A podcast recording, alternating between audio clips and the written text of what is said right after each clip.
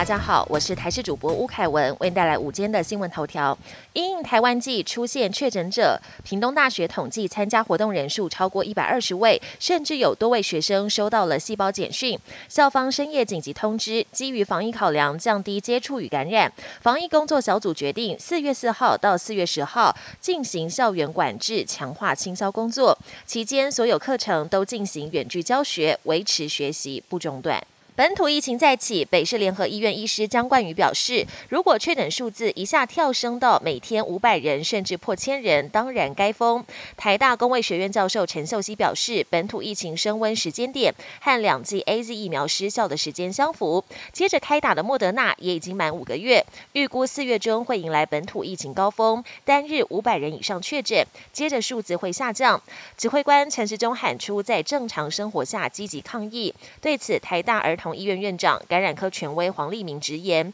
每天百例是有可能的，已经不需要疫调。现在民众应该要自己管自己。他也认为，台湾下半年就要考虑开始施打第四剂新冠疫苗。指挥中心日前宣布，六十五岁以下无症状或轻症且生活可自理者，一律到加强版集中检疫所或防疫旅馆两人一室。但有一名入境确诊者抱怨，原本他在家一人一户检疫，第五天快筛阳性，被卫生单位强制送至检疫所，跟另外一名感染者两人一室，担心增加交叉感染风险。另外，长荣航空近日有一名机师返国，一人一户居检期间一号确诊，昨天突然被安排到集中检疫所，跟陌生人两人一室。是收治也相当错愕。国内医师表示，国外轻症人数太多，染疫之后几乎都是在家里休息。指挥中心认为，台湾还没有到这个阶段，尽量不让确诊者留在社区，而是到检疫所，一人一户在家里休息也不是不可以。但由第一线防疫人员判断个案能否居家隔离，可能会衍生很多争议。